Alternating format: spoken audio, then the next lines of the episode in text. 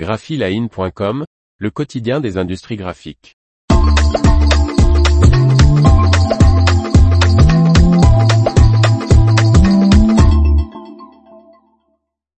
Les performances des imprimantes Canon Vario PrintX améliorées.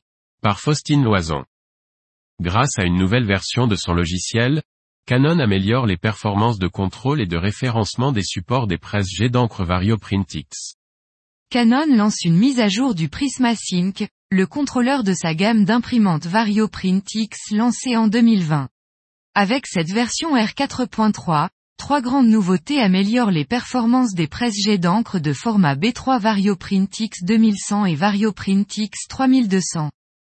Tout d'abord, le contrôleur Prisma Sync R4.3 renforce le contrôle des supports. Cécile Rode, chef produit marketing TDS de Canon Printing, nous explique, avant le module d'impression, le Prisma Sync R4.3 détecte et éjecte vers un autre bac les feuilles qui ne correspondent pas aux critères d'impression comme les feuilles écornées, les doubles feuilles, les mauvais formats. Ensuite, les Vario PrintX 2100 et Vario PrintX 3200 mises à jour vérifient la qualité sur chacune des pages imprimées désormais, et non plus de certaines feuilles, et effectuent les réglages nécessaires automatiquement. La troisième grande nouveauté est le processus de validation automatique des supports clients.